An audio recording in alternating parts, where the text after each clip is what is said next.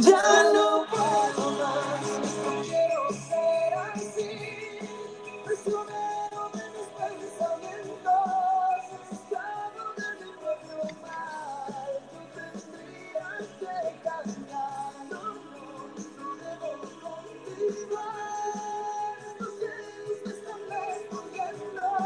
Y lo que nos terminó destruyendo fue el 2020, señores, pero estamos muy, muy contentos este día, esta tarde, esta noche de gala, según nos escuchen, porque es el episodio 39 desde la arena, es el último de este año 2020, que ah, cómo nos apaleó, ah, cómo nos pegó, nos dieron más duro que como le terminaron tundiendo a Otis con tanta cosa que le hicieron, pero aquí estamos, definitivamente muy contentos de cerrar este año, en estas fechas de fiesta, estas fechas de alegría familiar, que claro, en muchos casos pues no es precisamente la alegría por otras cuestiones, pero esperamos que las estén afrontando de la mejor manera posible.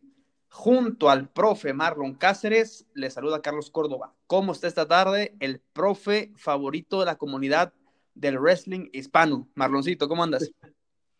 Muy bien, Carlitos. Y sí, a todos desearles unas felices fiestas, un feliz año nuevo. Sé que ha sido un año que nos dieron prácticamente como, como si hubiéramos recibido un guitarrazo en la cabeza, así. Am, y, y nada, desearles lo mejor. Traten de disfrutar eh, con sus familias, con cualquier persona o incluso colocando, no sé, alguna lucha. Traten de distraerse, de salir de esa monotonía que nos tiene este, este virus que ya casi está como, está difícil de ganarle, pero yo creo que Edge le va a hacer una lanza muy pronto. Entonces, ahí vamos y, nada, acá contento. Último episodio del año. Bastante, bastante bueno. Les damos la bienvenida a los Arenosos Awards 2020. Tenemos el reconocimiento para lo mejor y, ¿por qué no, para lo peor que vimos en el wrestling de todo el mundo, o sea, o en el wrestling más común, para que después no vayan a pensar que estamos excluyendo empresas, marcas, no, por ahí se van a encontrar que tenemos de todo un poco, pues son las mejores y las peores situaciones. ¿No es así, Marloncito? Sí, eh, a veces es difícil como sacar una sola, un solo ganador por categoría. Hay muchas cosas buenas en, en este año. Yo creo que las empresas se reinventaron, por así decirlo. Todas estas circunstancias los llevaron a inventarse nuevos tipos de luchas, nuevos storylines, nuevos personajes. Entonces, vamos, hicimos una lista, puede que sea como algo larguita, pero es muy selecta. Esperemos que si ustedes tienen algún tipo de de opinión de cuál sería para ustedes un ejemplo, la lucha del año. Recuerden que estamos en, en las redes sociales, ahí nos pueden dejar sus comentarios, nos pueden decir, no, a nosotros nos pareció que esta fue mejor, que este luchador fue mejor. Y pues nada, compartir todos esos eh, comentarios es lo más importante. Exacto, compartirlos como lo han estado haciendo y, y seguirle. Vamos a empezar, señores, estos Arenosos 2020 con la mejor pareja masculina del año. Larga, Se contemplaron varios, varios posibles ganadores a este título tan prestigioso, pero dinos, Marloncito, ¿quién se lo llevó? Sin duda alguna fue la pareja de tambores, por favor.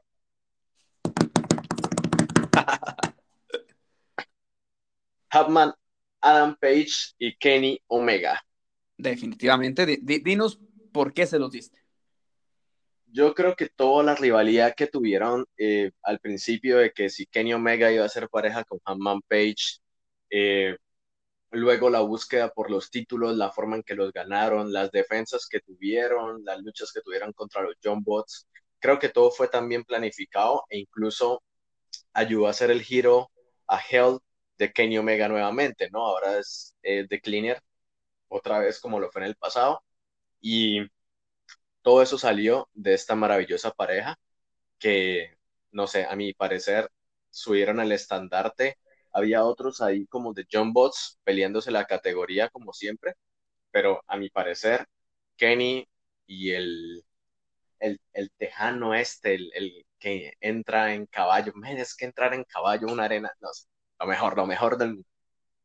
Ah, claro, definitivamente estuvo muy bueno y se lo llevaron completamente.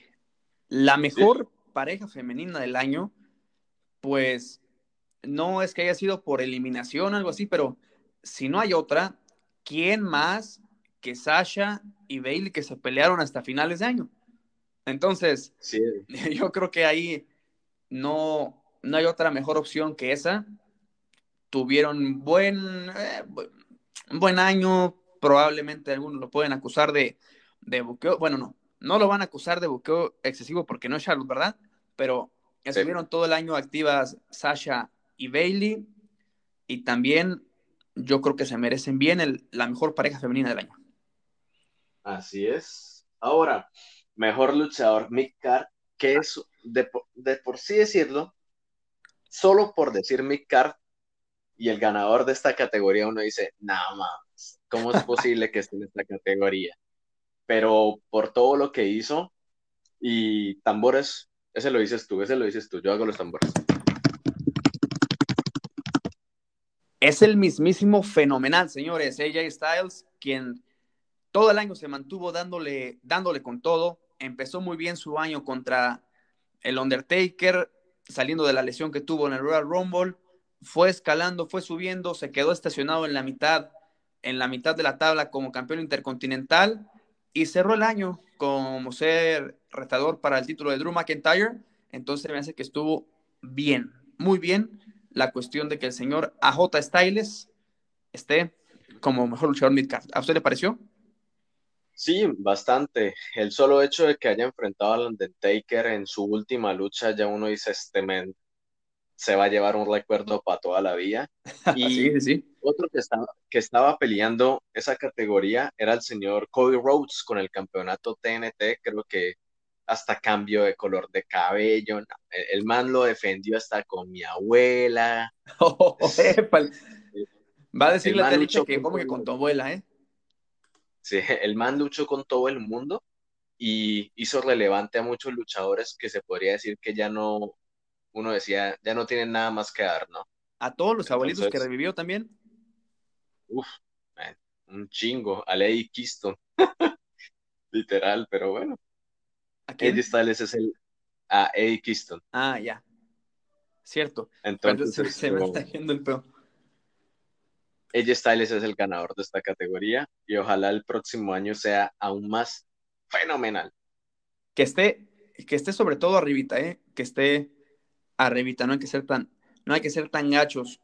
Y tú nos vas a decir, Marlon Andrés, quién es el mejor campeón 24-7 del año. Es muy difícil la categoría porque hubo como 437, pero dinos quién fue el mejor.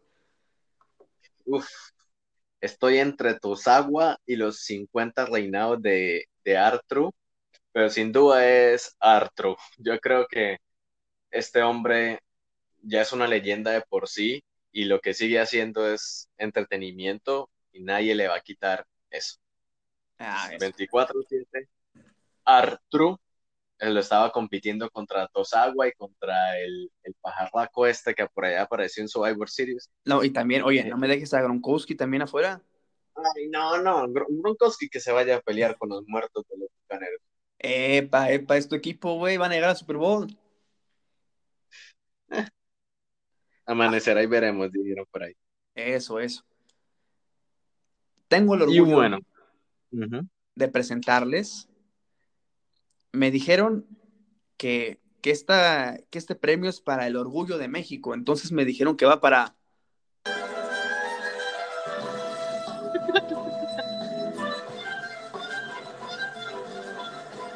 ¿Es verdad que es para Alberto? No, no, no, espérate, no, no, no, me- no, espérame, no. Es que estaba tan acostumbrado a que el único orgullo de México fuera el patrón Alberto del Río, pero no, Ah. definitivamente nos demostró la señora Bailey Martínez que fue la campeona femenina del año.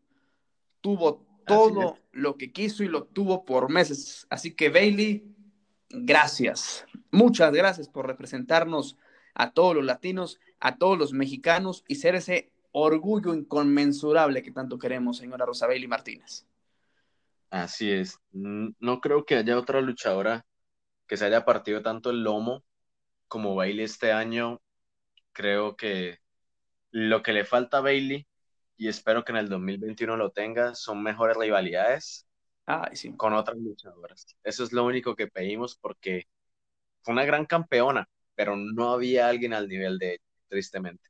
No, definitivamente no. Y mira, y para mí estuvo mucho mejor que haya tenido ella este, este título, bueno, este premio que Asuka. No sé, me, gustó más lo que hizo, lo que hizo SmackDown porque sí, las dos divisiones femeninas estaban muertas la mayor parte, la mayor parte del año, pero como que el, cuando menos el booking de Bailey estaba más intenso. No, y que Bailey lo defendió más que Asuka, por así decirlo. Sí. Asuka a veces se quedaba eran los comentarios y yo digo, ¿qué está haciendo la campeona de comentarios? ¿Por qué le está quitando la chamba a Samoa Joe? exacto. Oye, Marlon, quiero que, que nos hagas el, favor y te voy a decir sobre todo porque tú, tú fuiste la primera persona que alabó eh, que tuvo cierto tipo de sueños que los cuales no podemos comentar con la gran poronga escocesa de Drew McIntyre, tú nada más, y eso está, como dijera aquel, y eso está grabado, eso está en, cualquier episodio que quiera usted escuchar de las primeras partes del año. Así que dinos, por favor, quién es el campeón masculino del 2020. Bueno, pues ya les hiciste el, tremendo spoiler ahí. Pero perdón, Debajo, de esa, debajo de esa falda escocesa se levanta inmesurablemente, gigantemente, un campeón reinante, que es sin duda el señor Ru McIntyre, eh, por todo lo que hizo de cumplir ese sueño de ser campeón, el gran momento que tuvo en Royal Rumble, yo creo que pues, tú que lo viviste, todavía te deben estar zumbando los, los oídos del grito que pegó la gente cuando eliminó a, a Brock Lesnar. Tristemente no pudimos ver eso en público cuando Drew McIntyre retiene, eh, perdón, gana el título, ¿no? Y luego lo retiene luchando contra el bicho. Entonces, y, y además de la rivalidad que tuvo con Orton. Eso fue lo, lo, bueno que me pareció y que mostraron que es un campeón que lo puede perder, pero que puede también hacer méritos para volver a ganarlo más adelante sin desmeritar su grandeza. Ay, Dios mío, pues ya no sé, ya no sé qué pensar de eso, porque ya estás echando mucha, mucha, mucha, crema a los tacos de ese güey. A mí no me tuvo mucho, muy, mucho, muy contento. Y a mí definitivamente me, me dolió, me hirió, me lastimó la rivalidad con Orton por cómo trataron al mejor luchador del mundo mundial que Randy Orton, pero bueno, ya. Como fuiste el primero de mencionar la gran poronga escocesa, yo no te diré nada de que sea el campeón masculino del año, sino que simplemente diré que estoy de acuerdo. ¿Verdad? Está bien. Y en lucha del año, eh, yo me, me complazco en decir que la escogiste muy bien, definitivamente. La escogiste muy bien y dinos por favor cuál es. Sin duda alguna es la mayor lucha de la historia entre Edge y Randy Orton. Las dos luchas que tuvieron Randy y Edge fueron maravillosas. Si podemos decir cuál fue la lucha extrema del año, sería la otra, la de WrestleMania. De que, pues después de volver de una lesión prácticamente de retiro, Randy se, esto, Edge, perdón, se involucra con Randy en una lucha extrema donde literal hace spots que uno dice, por favor, Edge, te queremos de vuelta bastante tiempo, cuídate, cabrón, y él, no, que me tiro en las escaleras, que me peguen con las sillas, que me peguen, nah. Entonces, en esta se la gana Edge y Randy, la lucha que tuvieron en Backlash, antes de que se volviera pues a lesionar Edge. Um, estábamos comentando con Carlos que en los Slammy Awards no le dieron a esta la lucha del año, ¿no? Que yo digo. Por eso son, por eso son pedorros y necesitamos los Arenosos 2020 para darle su lugar. Sí, es que teníamos, o sea, se lo merecían. Y si pudiéramos escoger otra lucha, sería el Royal Rumble masculino. Uf, claro. Tuvo tremendos momentos y que otra vez Edge está involucrado, ¿no? Luego, para mí fue el mayor, para mí que fue el mayor momento, ¿eh? sí, claro. No, no, no, no, estoy de acuerdo que Edge Randy, o sea, pero hablando del Royal Rumble, sabes que Edge está involucrado y para mí el mejor momento del Royal Rumble fue la aparición de Edge.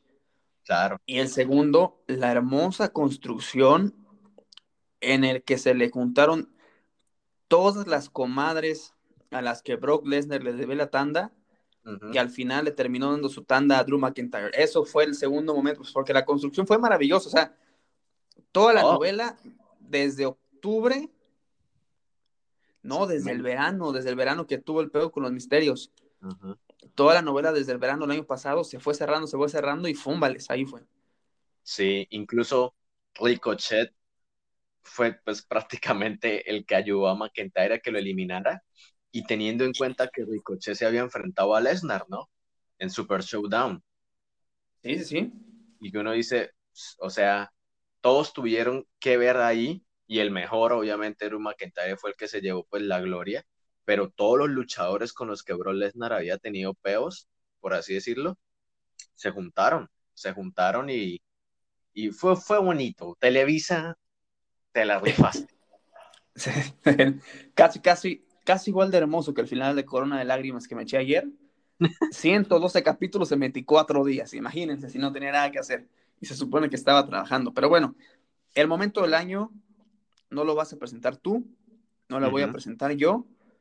No vamos a poner la edición de lo que pasó, pero ustedes entenderán cuál es el momento del año, porque fue la segunda versión de este momento. ¡Lo tiene peligro! ¡Oh, no! ¡Oh, no! ¡Le dieron a mi amigo! ¡A Hugo!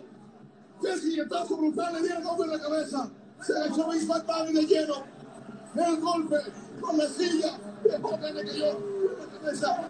Y sí, señores, sé que, que Marlon está llorando porque fue un golpe a su padre, pero fue el guitarrazo brutal que le dieron Hugo en la cabeza ahí no se agachó nadie, si mal no me equivoco, sino que fue Chessman, que como ya sabemos, en la Arena Ciudad de México no había nadie.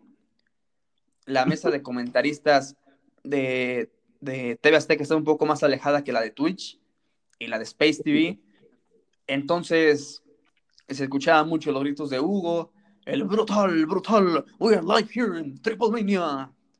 Y fuego, fuego, Sushi llama a los bomberos. Chessman se enoja de repente y le dice, órale, cabrón, ¿para qué hables bien de mí? Y bolas, le estrella el guitarrazo a Huguito. ¿Qué opinas tú, Huguito Jr.? Pues yo creo que fue un, momento impactante. Eh, no lo esperaba nadie. Yo creo que nadie lo esperaba ver eso. Y, sinceramente le dio como un toque más tanto a la personalidad del carácter del, del personaje de Chessman que uno dice, man, ya se, está metiendo con, los comentaristas, ¿no? O sea, este hombre, ojalá el próximo año tenga más oportunidades de demostrar el nivel que tiene. Y yo creo que dentro de toda la lucha enmarca un, como un momento que uno dice, eso no se me va a olvidar, ¿sí? Yo creo que todos los que son fanáticos de WWE recordarán a Hugo por eso también, según WrestleMania, el silletazo, pues, Hogan, toda esta vaina. Y, y ahora decimos, ok, ¿por qué no tener nuestra versión para los hispanos, no? Para, para claro, la lucha mexicana. Y qué mejor que hacerlo en el, en el WrestleMania mexicano. no, no, yo no digas eso porque hay problemas legales por eso, ¿eh? Bueno, Cierta cuestión, no, es, es, neta, neta cierta cuestión que ahorita está afrontando este, AAA una demanda en Estados Unidos que correría el peligro el uso del nombre AAA ya y que sea un triple manía. O sea, hay una cuestión que se comentaba que pudo haber sido el último triple manía bajo ese nombre que escuchamos, pero eso ya será, ya será otra cosa. Y definitivamente, ya lo comentó Marlon, ya ustedes lo supieron, porque tuvimos un episodio especial desde Houston la mañana previa al Royal Rumble. Eh, un evento muy, muy especial, sinceramente, y pues ahorita hablamos del Royal Rumble que viene en el siguiente, pero qué mejor que hablar del regreso del año si escuchamos esto.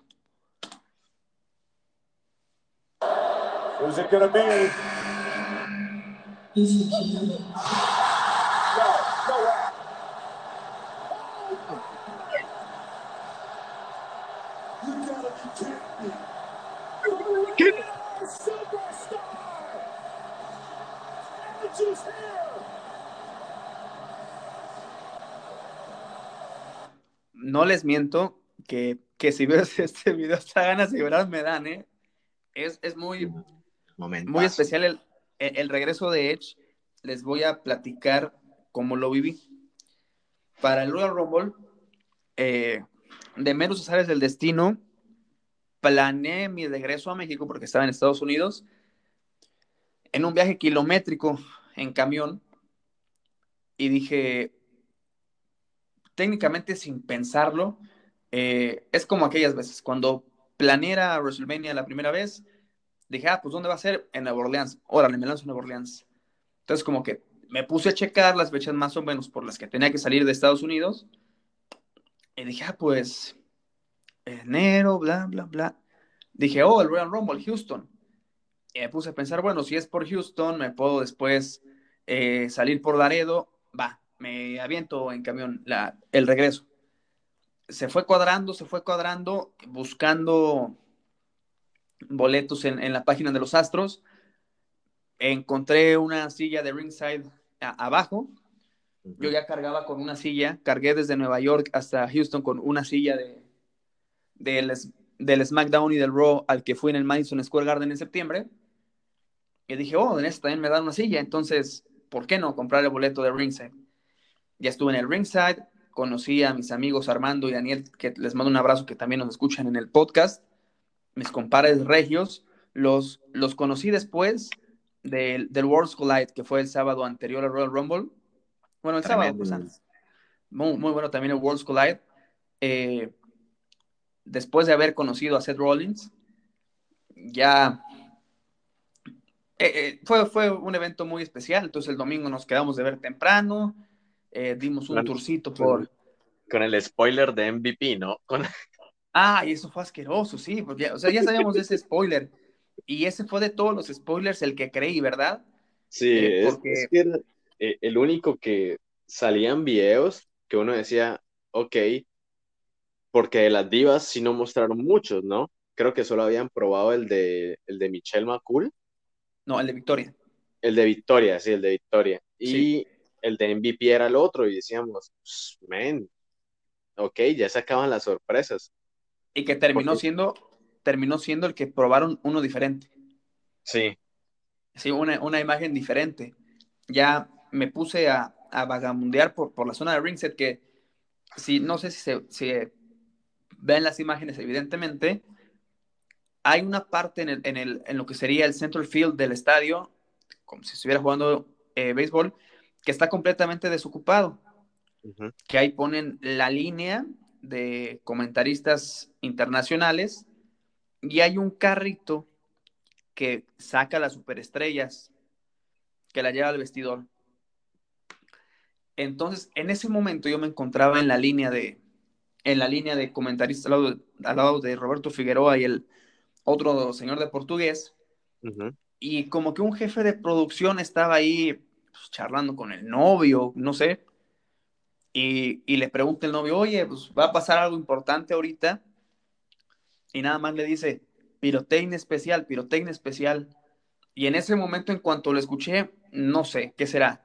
Minuto y medio antes de la entrada de Edge, le digo, le digo a Marlon, oye, güey, pirotecnia especial, se viene Edge, se viene Edge. Y en eso el, pensáis que me conoces, weón. Empieza la canción y ¡ah! ¡ah! Hasta grité. Soy muy poco de gritar yo en las situaciones, pero justamente alcancé a tomar mi celular en, el, e, en el, la cuenta del segundo uno, nada más escuché el one. Y dije, no, ah, no, Dios mío, sinceramente, recordarlo y, y, aunque tarde 20 años en contar esta, esta historia, me, me, me emociona mucho. Nada, tranquilo. yo creo que es de esos momentos memorables de, yo creo que esta generación, ¿no? De nuestra generación que crecimos con Edge, eh, haciendo grandes cosas y que nos dolió tanto su partida porque uno decía, este men tiene tanto nivel, prácticamente si uno dice, si Edge hubiera estado más años que tuvo John Cena, ¿no? La figura Edge sería ahorita invaluable. Lo es, pero pues por años de, de estar en el ring y todo eso, pues se tuvo que alejar, ¿no? Y fue un momento hermoso, fue, fue, fue hermoso, era como de esas cosas que, que te dicen WrestleMania va a ser lo mejor, ¿no? Y era como esa esperanza, ¿no? De ver otra vez a Edge en el ring haciendo locuras y que llega y hace lanzas por todos lados. Aunque luego WWE le tocó editar bien con otra cámara, ¿no? ¿Quién le da por cortar la cámara cuando Edge va a ser la primera lanza? A WWE. Yo creo que ahí, ahí rodó la cabeza del director de cámaras, ¿sí? Uh, man, pero completica con la espada de McIntyre. Oye, ya que estamos en el, en el enrolados, dinos de una vez cuál fue el pay-per-view del año. El pay-per-view del año, sin duda, es Royal Rumble. Último, eh, ¿sí fue el último evento? No. Público? No. El último pay-per-view del año con gente fue Elimination Chamber en el hermosísimo Wells Fargo Center de Filadelfia. Sí, ok. No, el, mejor sin duda es Royal Rumble. Eh, ese Elimination Chamber fue una porquería, by the way. Sí. Fue una, fue una pérdida total por los momentos que tuvo, por el regreso que tuvo, por los spots que tuvo, por las historias, cómo se fueron contando. Y, y es especial, yo creo que es como, ese fue el WrestleMania de WWE este año, Royal Rumble. Y lo planearon, o sea, y lo hicieron súper bien, o sea, de ese Royal Rumble también, evidentemente ustedes, ustedes se imaginarán, fíjense, si el osé poner en segundo lugar a mi persona favorita, es evidentemente por el regreso de Edge. Pero yo brinqué, canté y, definitivamente me disparé de mi silla en el momento en el que Charlotte ganó el Royal Rumble. Sí. Ese me encantó ver a Fred Phoenix también en el ring. O sea, estuvo, estuvo muy bien cargado. Kelly Kelly de Pietra a Pietra también estuvo en el, en el evento. ¿Qué fue? Defendió Bailey, defendió este mono asqueroso tatemado de, de, de Fiend. Sí.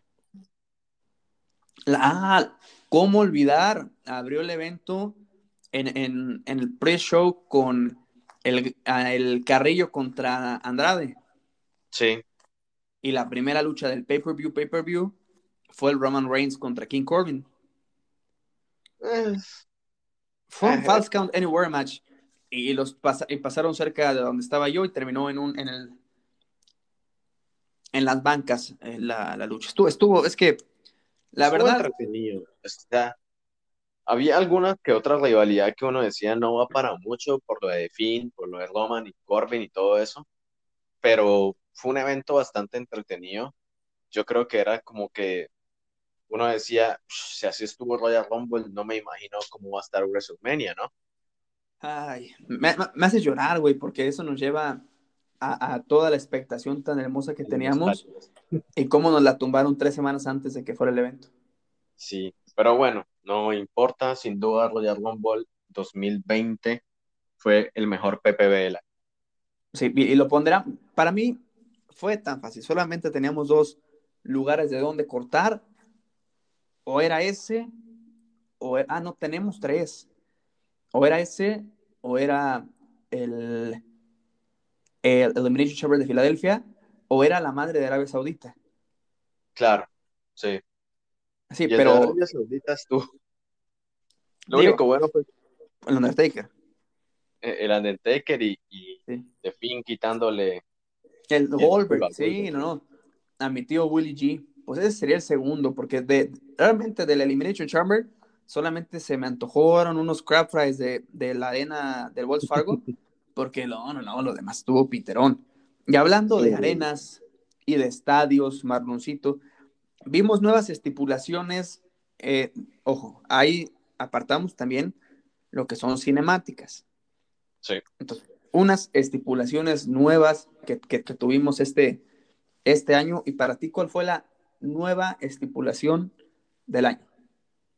Um, sin duda, la, estipulación nueva fue eh, el Stampede Match, o la lucha estampida que hubo en AEW entre todo lo que es de Inner Circle, John Botts versus Matt Hardy, Adam Page, Kenny Omega.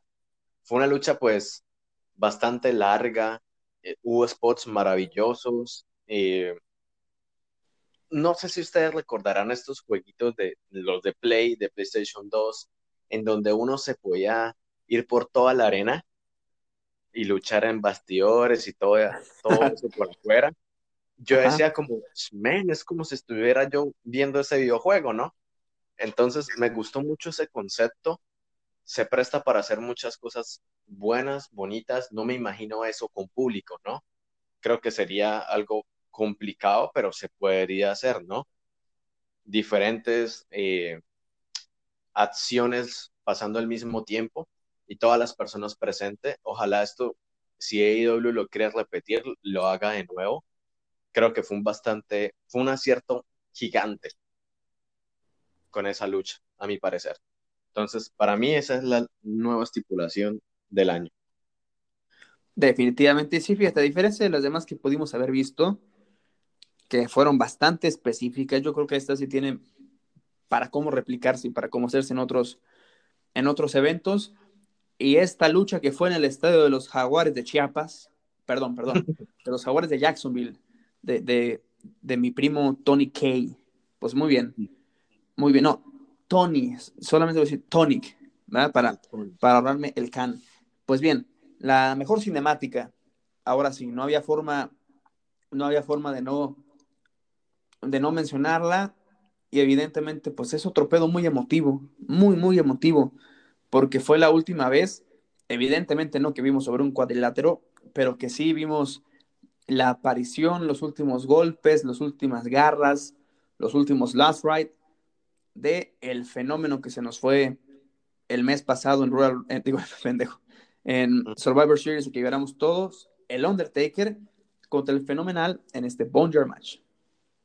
Sí, sin duda, esta lucha pues, marca la, la, última del Undertaker, por lo que vimos de que se retiró en Survivor Series. Um, creo que todos queríamos, y, yo creo que eso es lo que más, más nos afecta tanto a Carlos, a mi persona, a mi mamá y a, a mi tía Licha, a mi tía Licha, no lo olvides. Que, que, ya teníamos todo listo para ver la última lucha del Undertaker. Y, y yo creo que cuando uno ve el especial, ¿no? De, de todo lo que pasa con el Taker, uno dice, bueno, antes luchó, ¿no? su condición no es que fuera la mejor, aunque se preparó demasiado bien, pero el show tiene que continuar, nos dieron una buena lucha con ella Styles, la cinemática, y es como momentos icónicos, ¿no? Desde la carrera del Undertaker, es como ver esas luchas que tenían en SmackDown o en cualquier otro PPV donde enterraban a alguien, que estaba toda esta cosa de de las tumbas, del fuego, bueno, todo eso, pues me pareció bonito y que el Undertaker se estrenaba pues como en esa faceta de, de American Badass, ¿no? Con la que prácticamente renació su carrera nuevamente. Y pues sí, si teníamos que darle su lugar al Undertaker, debe ser en esta categoría. Sí, Porque pues, si podemos decir el mejor luchador de toda la historia, pues se, se lo gana él. Sí, no, no, no habría quien, quien le discutiera. Y, pues sí, o sea, fue muy, fue muy triste, la verdad. Yo creo que el, el problema del manejo de la salud del Undertaker terminó haciendo que lo viéramos irse quizá antes de lo, de lo debido. Su condición atlética, física y de salud mejoró para después de WrestleMania 33, que sometió a las operaciones. Y lamentablemente después de WrestleMania 33 fue cuando no se le dio tanta oportunidad. Sí. Entonces ahí, ahí estuvo, yo creo que su última gran lucha fue esta de parejas con la poronga escocesa Drew McIntyre. A ver si no me estoy equivocando. Sí, contra. Contra no, Chain eh, y. Era Taker, Taker y, y- y Roman contra Drew contra- y Shane En Extreme Rules en Filadelfia. Esa fue la mejor. Sí, Para mí la última. Era sus últimos cartuchos como tal. Y pues como lo vieron en el especial de The Undertaker, eh, se, se vio bastante bien, ¿no? Y se sintió bien al hacer todos esos spots, porque esa es la cosa. Tu cuerpo te puede responder cuando tú entrenes y toda la cosa. Pero, ¿qué pasa cuando ya estás en el ring, no? Un movimiento, cuando empiezas a recibir golpes, porque es como que te preparas meses, ¿no? Y en un momento te dan un puño y tu condición es como, ¡pum!, baja 80%, 70%, y dices, puta, ¿qué perdonen la grosería, es como, ¿qué pasó? Me, he estado preparando para esto, ¿no? Y eso era lo que el decía, como que tienes que hacer dietas, tienes que entrenar, tienes que hacer un montón de cosas, pero el cuerpo llega a un momento donde te dice, lo siento, pero no, no doy más, ¿no? Definitivamente llegó, llegó el momento y, y sí nos llenó de tristeza, pero ya está en mejor vida, disfrutando de lo que tanto construyó, de su hermosa, de su hermosa familia que había descuidado un poco, pero ahí, junto con la tía Michelle, le está echando muchas ganas. Así es. Tocamos dos prietitos en el arroz ahorita y nos va a decir Marlon que me costó mucho trabajo convencerlo, sinceramente, ¿eh? porque este, este stable es su favorito. Pero se llegó a su, se llegó a, a que tuvieran el premio de el peor stable del año. Sin duda es retribución. Creo que desde todos los promos que se hicieron, la forma en que los presentaron, en que ni sabíamos quiénes eran los miembros, que- quiénes eran, si realmente esos eran. Al principio eran como unos niños de 15 años dañando cosas, luego eran unos, eh, no sé, ya adultos, pero eran como 50.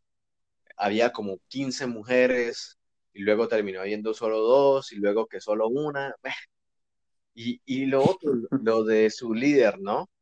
Porque empieza con un hacker y terminas con un revolucionario que pues como le decía, le decía Carlos, que también se ve en estos momentos que estaba pasando Estados Unidos, pues que había protestas, que había revoluciones, que ahora la empresa tenga una misma, ¿no? Una revolución donde quemen cosas y todo eso. Aunque todo es ficción, hay gente que en este país que se cree que todo lo que ven en televisión es verdad y le creen todas las pendejadas a los payasos que es- por los que votan. Entonces, Retribución es parte de toda esa payasada que ¿cuál ha sido la rivalidad de Retribución en este año? Ricochet, ver si Ricochet se les va a unir o no. O sea, yo digo, ¿y un título no? No, no, no es como más mérito quitarle un título a alguien, no sé, como para decir de que al menos hicieron algo, ¿no? Ricochet, ok, se conforman con Prince Puma. Está bien, está bien. Como ustedes gusten. ¿ah? Sí, no, estuvo, Hubo, estuvo hubo, hubo otro, otro de Street Profits, también entraría en esto. La gente los ama, pero Ah, si pero a mí me, se acuerdan todas esas tonterías que hicieron con los vikingos que para demostrar quién es el mejor equipo en cosas que no tienen que ver con lucha libre, ¡mm! es como, ¡mm! carajo, ¿qué está pasando? ¿Qué está pasando? No se supone No, que las cosas se tienen que solucionar en el ring, que están jugando bolos, ¿qué, qué pendejadas son estas? Lo peor es que me lo recordaste, cabrón. Puta, ya, ya, ya, ya hasta me hiciste pensar que esto es un empate, pero como sí le cajetearon mucho el tompeate a, a Retribución, sí se lo dejamos a Retribución. El peor stable del, del año. Del Y yo creo que ustedes están de acuerdo. Nadie me va a decir que no, en que la peor iba a ser historia, ¿verdad? Iba a decir Sí. historia. Pero este peo terminó siendo novela. La peor novela de ¿Eh? televisión. Esto fue una novela Así que, señores, la peor novela del año fue entre los primos de Marlon, la familia Misterio, y... El Pirata Morgan. El, eh, Pirata Morgan, Rey Misterio Malo, Rey Misterio el Cruel, Pedro Pirata Morgan, y mi Mesías, del cual yo soy un pequeño discípulo, Seth Rollins. El padre, Seth Rollins. Es que, ay, uno piensa, esa es la misma empresa que nos construye la rivalidad de Drew McIntyre eliminando a Brock Lesnar con un regreso de Edge en Royal Rumble haciendo algo épico. Es esta misma empresa la que pone ahora al Jesucristo moderno a sacarle ojos a las personas, luego a meterse en los problemas familiares, luego tratando de dañar la relación entre una niña de 18, 17 años y un hombre de 30. ¿E-, e-, ¿Es esta eh, misma empresa? Sí, sí lo es. Yo creo que estábamos tan cansados con Carlos. Y si, si, se están preguntando cuál fue también el motivo por los cuales los ratings de Rock cayeron, ahí lo tienen. Ahí lo tienen. Y yo les voy a decir algo, que quede claro. La culpa no la tiene ni Rey Misterio, ni Alilla Misterio, ni Dominico, ni Seth Rollins, ah, ni Buddy Murphy. La culpa ni Angie Misterio tampoco. Ni, o sea, la culpa no es de las personas involucradas en la historia, la culpa es de las personas que crearon la historia, que a mi parecer, o sea, qué tipo de droga estaban consumiendo. Y creyeron de que eso era bueno para el público. Porque ahorita la gente se quedó como, todos sabíamos que, en qué iba a terminar lo de Buddy Murphy, ¿no? Todos sabíamos. Eso era obvio. Pero que lo hicieran posible es como todo el mundo se los dice por redes sociales. Óigannos, óigannos. Eso les va a afectar. ¿Y qué hacen ellos? Oye, ¿y si pasamos la misma historia SmackDown? No mames. ¿Te acuerdas, güey? ¿Qué tan contentos estábamos después de la primera noche de draft ah. pensando que Seth Rollins ya se había librado de tanta mamada? No, era algo que creíamos con Carlos, sí, vuelve el Mesías, vuelve a ser Rollins por los títulos. No, misma marca, eh, diferente marca, misma historia, ahora les voy a seguir jodiendo la vida. Y yo creo que el único salvador de este stable, ¿quién fue? El bebecito de Seth Rollins, que por ahí viene. El, the, Little Man. The Little Man, Seth, eh, Seth Rollins diagonal Lynch, definitivamente. Ese fue el que, nos, el que nos dijo como, yo soy el verdadero Mesías porque los voy a salvar de ese infierno. Claro. Ah, yo, estoy, yo estoy de acuerdo, de acuerdo con eso. Oye, Marloncito, tú, tú diste esta decisión controvertida y probablemente te preguntarán por qué. Danos para ti el por qué AEW Dynamite es el mejor show semanal del wrestling. Bueno, esto no es simplemente una decisión que se maneja por ratings. No son una competencia comparable con lo que es Raw.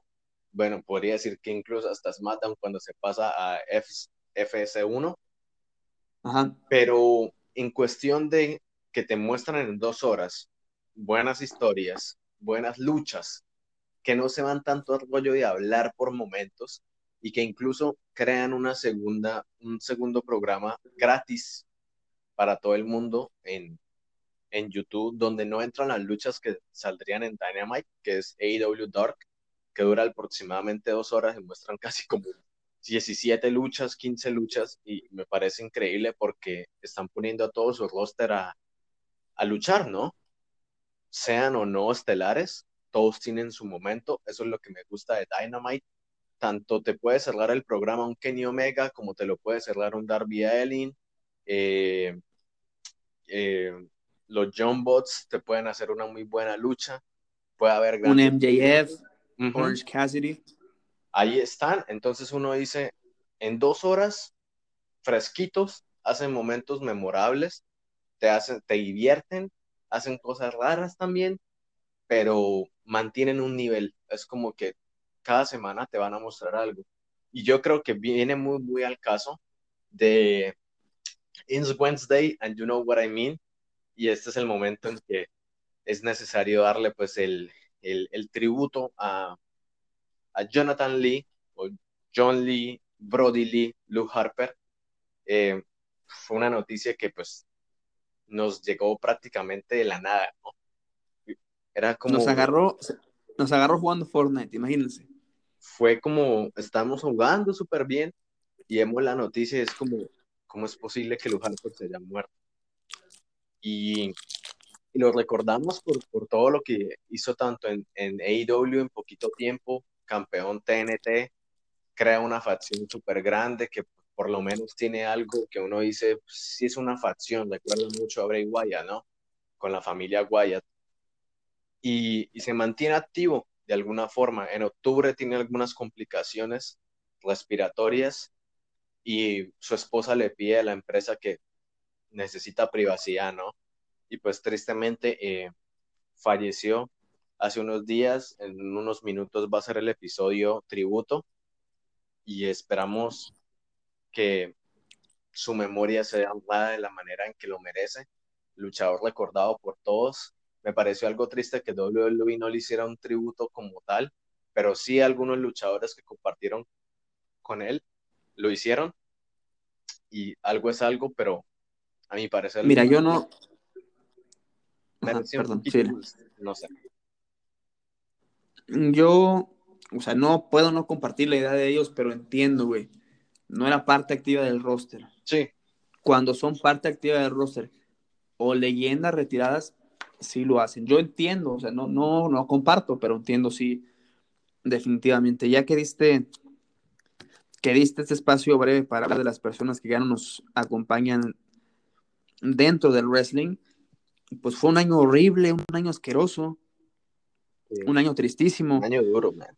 Empezamos el 11 de enero con La Parca, que nos tocó vivirlo en uno de nuestros primeros episodios, La Parca Chuy Escobosa, la muerte de Rocky Johnson, de Kamala, del Road Warrior, de Príncipe Aéreo, de Chad Gaspard, sí, claro, espérame, de Hana Kimura, de Príncipe Aéreo, como dices, de Zeus, de Pat Patterson, del doctor Alfonso Morales, o sea, y muchos más luchadores que me imagino figuraban en carteleras independientes que daban todo de sí por 10, 15, 20 pesos, 100 pesos, una torta, el refresco, y que fallecieron por causa del COVID. Hay muchos que no sabemos, muchos nombres que no tenemos, todos esos espíritus que eternamente brincarán por las cuerdas de las arenas, también muy, muy tristes de esos este año.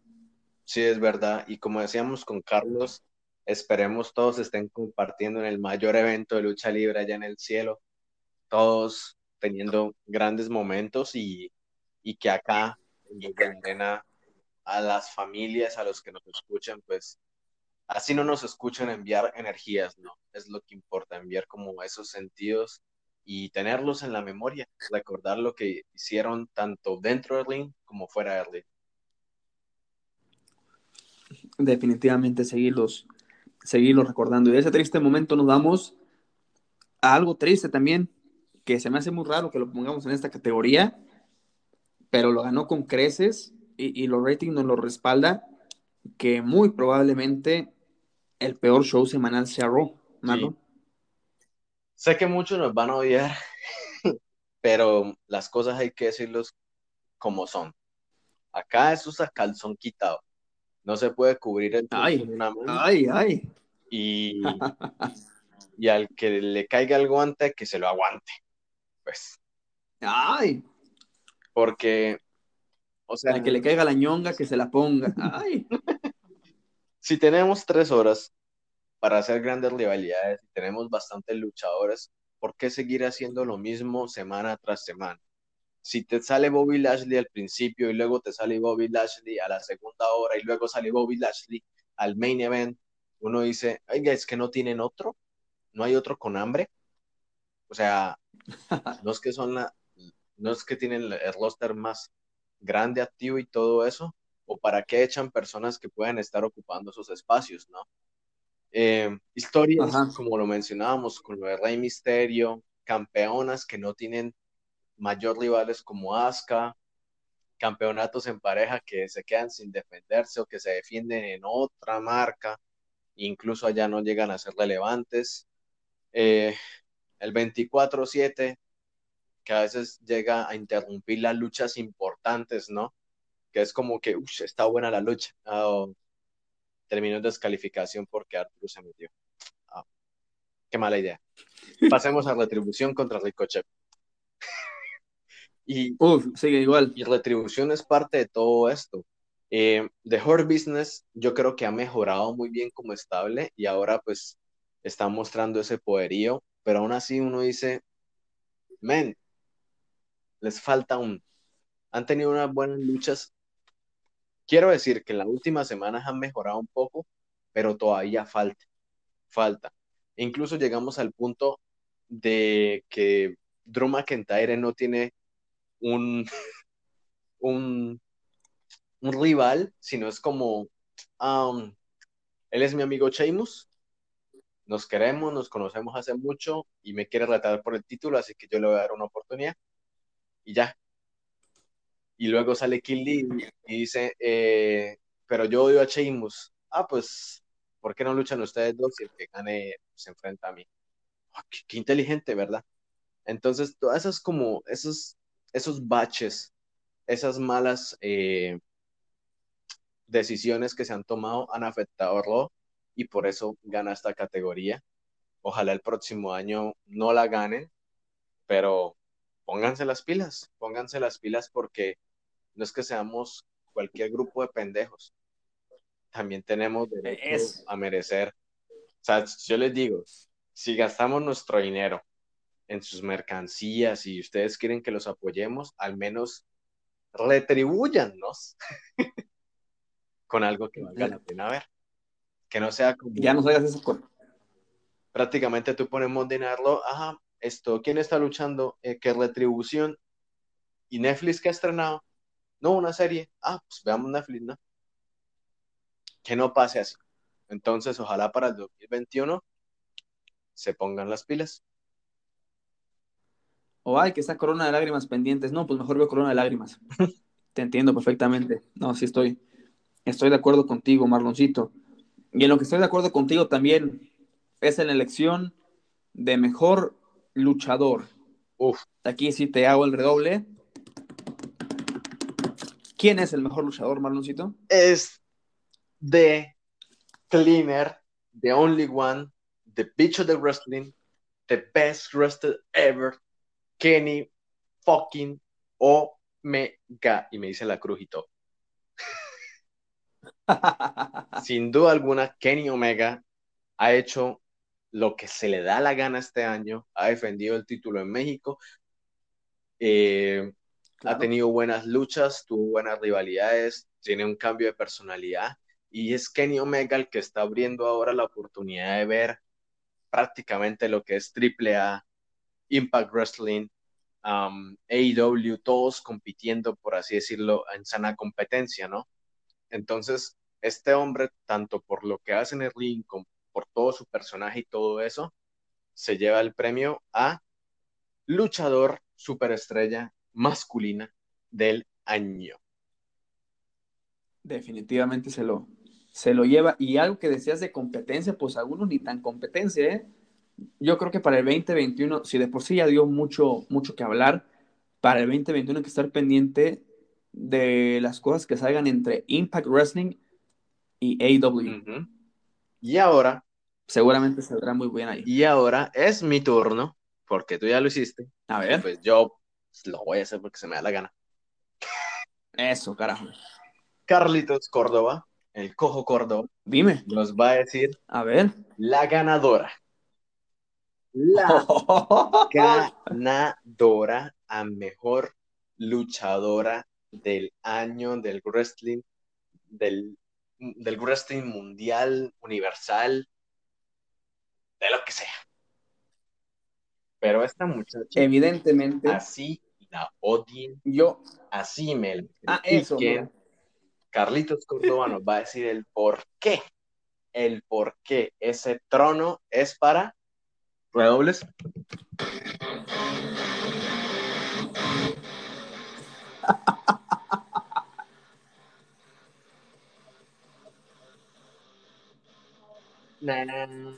Me encanta, me encanta escuchar la música de Charlotte, todos los programas, aunque sea necesario, pero es algo hermoso, es algo fenomenal el que Charlotte haya estado de vuelta. Y esta decisión va dirigida para Alejandro Casañas, para otro de los muchachos que la odia y que la vomita, no sé por qué, definitivamente no sé por qué, si Charlotte es la mejor atleta de WWE y del wrestling profesional en la categoría femenina.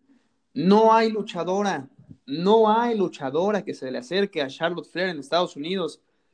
Acá se puede dar buen tiro con Marcela, con Fabia Pache, con Princesa Suhate, con Tiffany, con la comandanta, con quien me pongas acá en México, pero en Estados Unidos no hay mujer que se acerque al nivel de Charlotica Flair.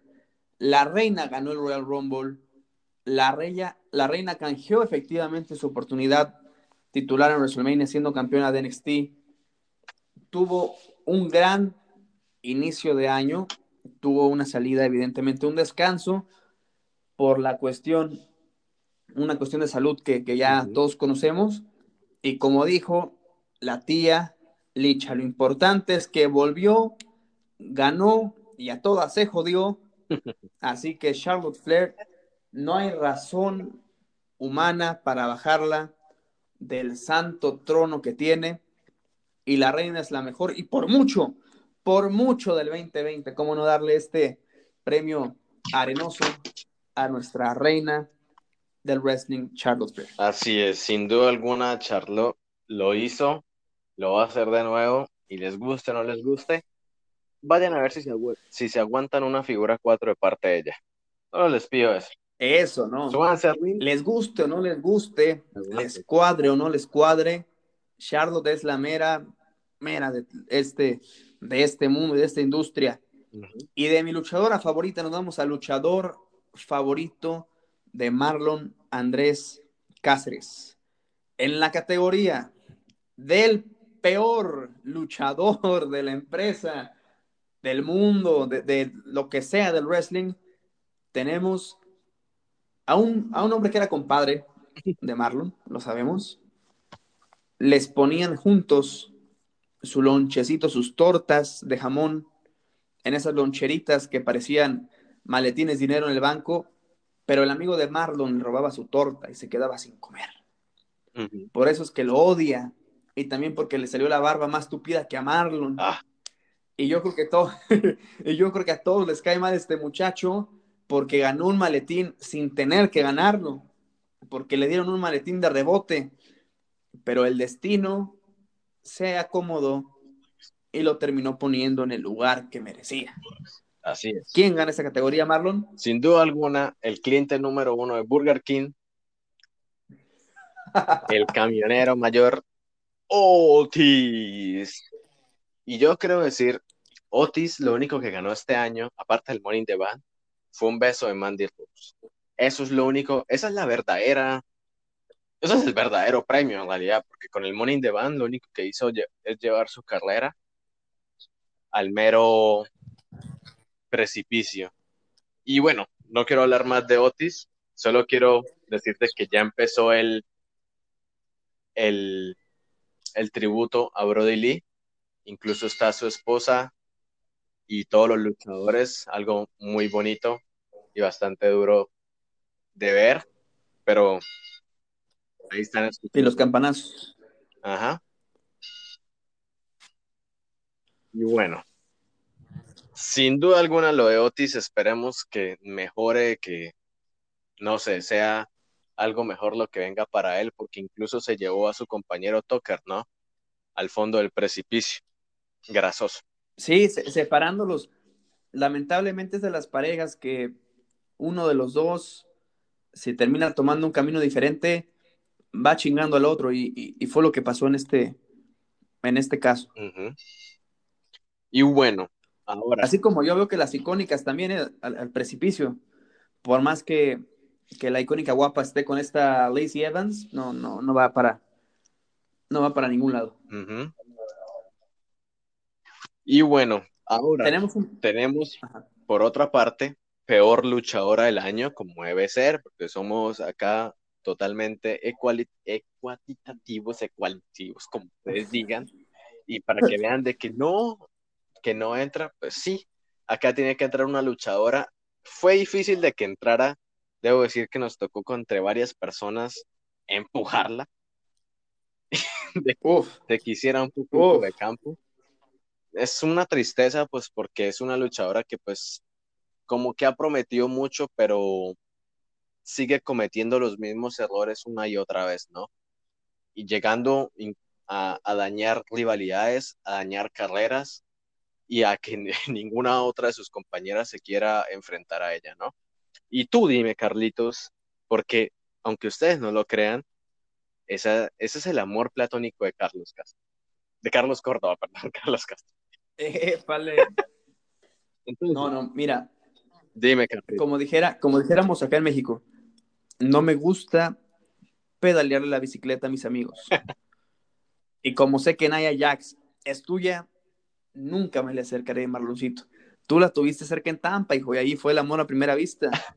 Como dijera, como dijera Yayo, amor a primera vista, amor sincero, sin distracciones. Te dije en aquel boliche y se llenaron mis ilusiones. Total, la podría cantar completa, pero va, a empezar a decir groserías la, la canción. Y pues sí, la, señora, la señora de Cáceres, Naya Jax, que si no rompe una costilla, rompe una espalda, eh, le deja contusiones a las personas, hace, ¿cómo se llaman estos? Er, hace boches bastante, bastante graves, entonces, por más que haya tenido un título, pues ya sabemos que Naya, pues, Naya para Naya, entonces sí, no, no me gusta. ¿Y a ti? Es, es bastante difícil ver lo de, lo de Naya Jazz y que también se está llevando a Shayna Baszler por ese camino de, de no, no hacer buenas historias, de que nadie le cree lo que están haciendo. Y bueno, pues Naya ya, ya anunció que va a entrar a la batalla real, ¿no? De mujeres. Me da tristeza que no entra la de hombres. Para que reciba un recaudo de Randy. Así es, así es y justamente y lee el nombre de la persona a la que le damos en Desde la Arena un reconocimiento como el Hill del año, pero más, más que eso, a mí me gustaría decir que es así como hay carteles en negocios del empleado del mes, el empleado del año es Randy Orton. Para mí es Randy Orton sin duda Randy, todo lo que hizo, las historias, incluso hacer ver bien a luchadores que uno decía todavía no tienen lo suficiente o todavía no me creo sus personajes. Movimientos, cosas recordadas, rivalidad con Edge, que fue una locura, fue una belleza, la rivalidad con McIntyre, aunque a veces tuvo finales que uno decía, ¿cómo le hacen eso? Llegando a ser campeón otra vez, ¿no? Y llegando a quemar a Bray Wyatt, eso no se lo quita nadie, Randy, lo hiciste bien, sigue así. Y ojalá en el 2021 veamos otra vez a Randy campeón, teniendo grandes rivalidades, prácticamente es una de las últimas leyendas vivas que está a un nivel tan tremendo que uno dice, Randy no le pasan los años en el ring, sigue luchando como luchaba cuando era joven. Así como, ah, claro. como le partían la madre, como se partía la madre con John Cena, lo sigue haciendo ahorita. Y está, o sea, si ustedes dicen quién es mejor, Landy o John Cena, sin duda en el ring, Randy.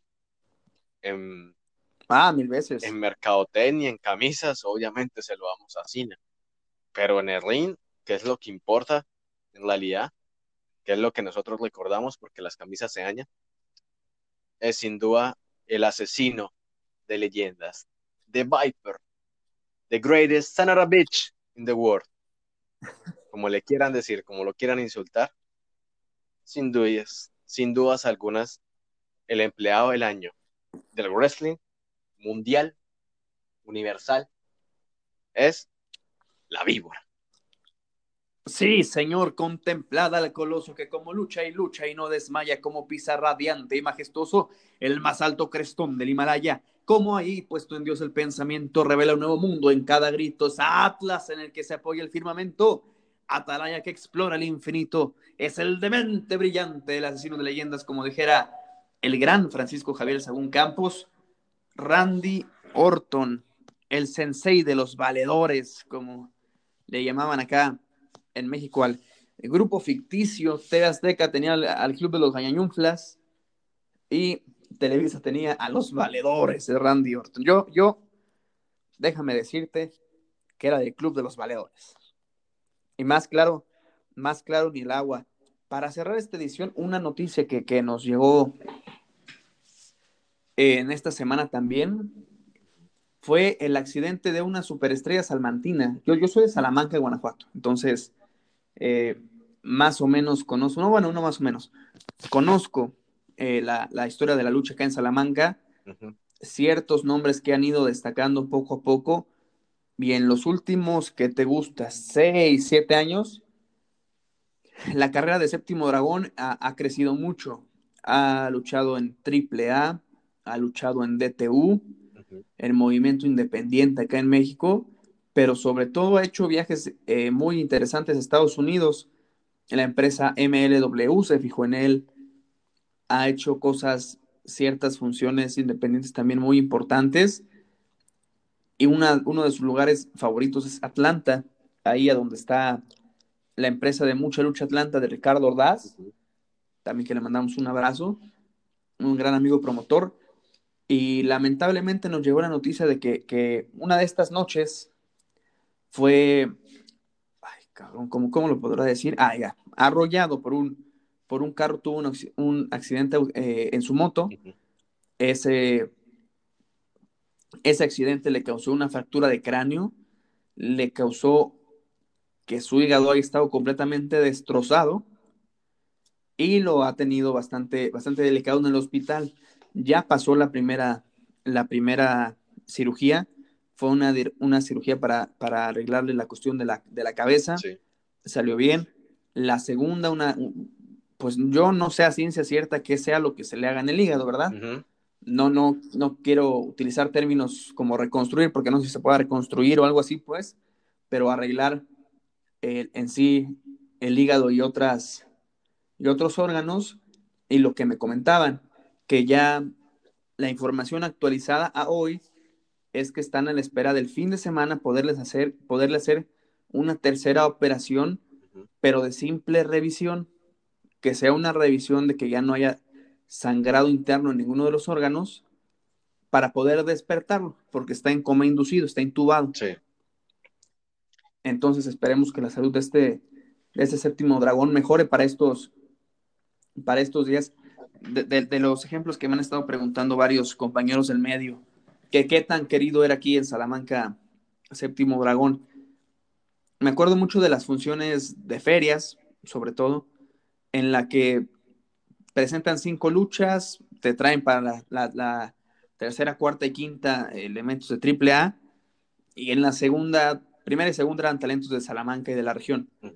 Eh, era siempre de él, de las luchas estelares de los locales, y la gente, uff, muy, muy, muy, muy emocionada, siempre con una alegría desmedida por, por este séptimo dragón. Y estoy seguro que, que primeramente Dios va a estar todo bien. Lo que le comentaba a la familia, lo de la lucha solamente Dios dirá si, pueda, si pueda volver y en qué condiciones lo haga. Pero lo importante es que su vida esté fuera de cualquier peligro y que es súper joven, tiene nuestra edad. Entonces que, que tenga una calidad de vida muy buena y que no tenga ningún tipo de, de daño o, rezago de este, de este accidente. Esperemos que, que le vaya bien, que, que libre esto todo bien. Sí, es verdad. Y acá le mandamos todas las fuerzas. Eh, esperemos que se recupere. Y sí, al final de cuentas, lo que importa es que esté bien, de que pueda vivir bien después de todo este eh, grave accidente y que se recupere y ojalá es nuestro mejor deseo verlo de nuevo en el ring. Definitivamente, quiero, quiero volver a narrar una de sus luchas, entonces primeramente Dios que vuelva, que vuelva al ring y que estemos ahí para, para apoyarlo y para poder echar unos cuantos gritos con los vuelos de, de Séptimo Dragón. Pues señores, terminó esta primera edición de los Arenosos Awards. Fueron los del 2020 en este episodio 39. Marloncito, tus redes sociales. En todos lados, arroba maranesca. Ajá. En Twitter, ¿Alguna otra? Instagram, ahí están todos. En, en, YouTube también me pueden encontrar como Marlon Cáceres. Y a todos ustedes, pues síganos, comenten, ¿no? Tus redes, Carlitos. Arroba Córdoba DLA en Twitter, en Instagram, arroba carcor96. Y la madre de todas las cuentas nos regaña el becario si no, si no promocionamos arroba desde la arena guion bajo. Ahí estamos para cualquier comentario. Saludos a Benja, a Cirilo, a Chila Killer, a Frank, a todos los muchachos que definitivamente ahora, ahora sí les fallé porque no me traje, no me traje screenshot de toda la gente que, que siempre nos deja comentarios y, toda, y siempre nos sigue, nos likea y está al pendiente de lo que hacemos.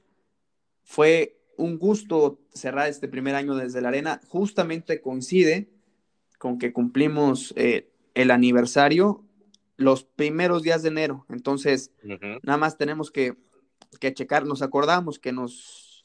Sí, el 2 de enero cumplimos el, el, el primer año. Yo estaba entre 2 y el 3, ¿eh? porque no, no me acordaba cuándo se había subido.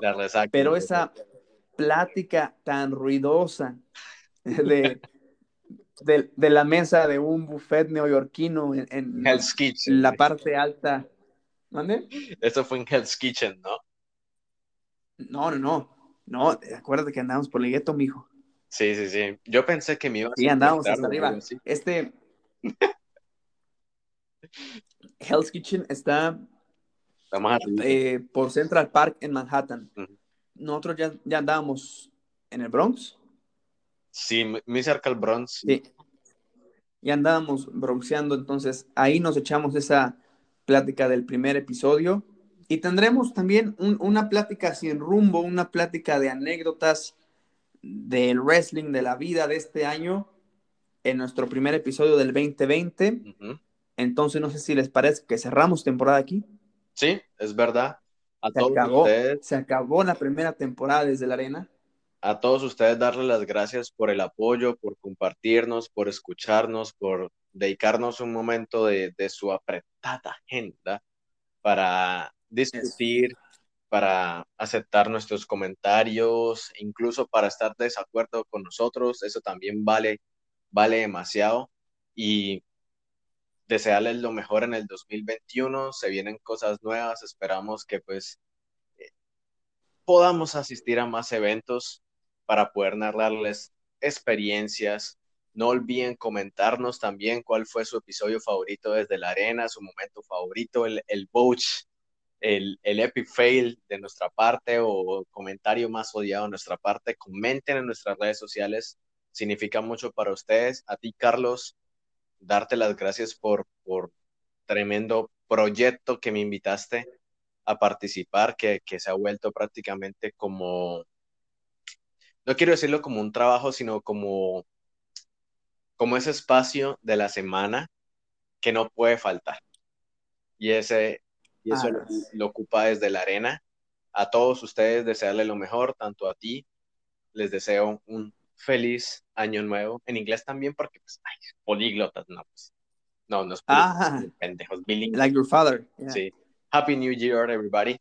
Y desearles lo mejor en el 2021. Emborráchense, pero con mesura. Y respetando todas las, todas las todas las cosas de, del COVID-19 todo eso. Y sobre todo, por favor, no truenen cohetes, que, sus, que los perritos sufren, por favor, sufren sí. bastante en general, todos los, todos los animalitos. Y ya, ya Marlon me quieres llorar como, como me hizo llorar el 24. Definitivamente agradecerte, este proyecto es nuestro. este proyecto que, que a bien tuve la, la, la fortuna de poder entablar contacto contigo porque no cualquier persona, eso hay que, hay que reconocerlo, no cualquier persona le contesta el mensaje a un güey que te sigue en, en, Twitter y queda de verse en una ciudad que no es la tuya, en un país que no es el tuyo. O sea, eh, hay gente que podría pensar cosas muy malas, ¿verdad? Que, Yo pensé. Hay, que lo van a secuestrar o que lo van a... No, no, no, o sea, de, de, definitivamente, verdad, definitivamente eso, eso es la primera cosa que te valoro. Pero crean, créanme que, que ya lo, lo podrán escuchar quizás desde el primer episodio. La química que hubo eh, con Marlon desde el momento en el que empezamos a platicar, eh, me, me, falla mucho el nombre de esa calle, pero cerca del Manhattan Bridge que casi, fue, fue grande. Entonces, fue que casi ni encontramos lugar para comer. Ah, no, Todo era de, desde ahí que, que ya nos íbamos a meter al Chuck and Cheese a ver qué, qué, jugábamos y qué comíamos de la pizza esa plasticosa. A, a, algo íbamos a hacer, pero, pero fue, terminamos encontrando en ese buffet un buen lugar para empezar este proyecto. Definitivamente, no es, nuestras miras, nuestro, nuestro principal objetivo no se pudo dar al 100% porque era explotar, explotar eh, la cuestión de, de, la semana de WrestleMania, ya platicaremos en el episodio del primer aniversario más sobre el origen del podcast. Pero bueno, definitivamente desearles un asombroso año. Gracias por seguirnos, gracias por escucharnos, gracias por comentarlos y esperamos que desde la arena siga, siga creciendo. Eso sí, esperamos que el próximo año nos aventemos más de 40 episodios. Eso sí. La, dejamos la vara en 39 nos tenemos que aventar más de 39 uh -huh. y mandarles un abrazo, por favor, cuídense del COVID. Dios, Dios mediante, estamos seguros de que nos podremos volver a ver, volver a abrazar, volver a comer y sobre todo volver a echarnos un evento juntos desde la arena. Muchas gracias. Muchas gracias. Hasta luego.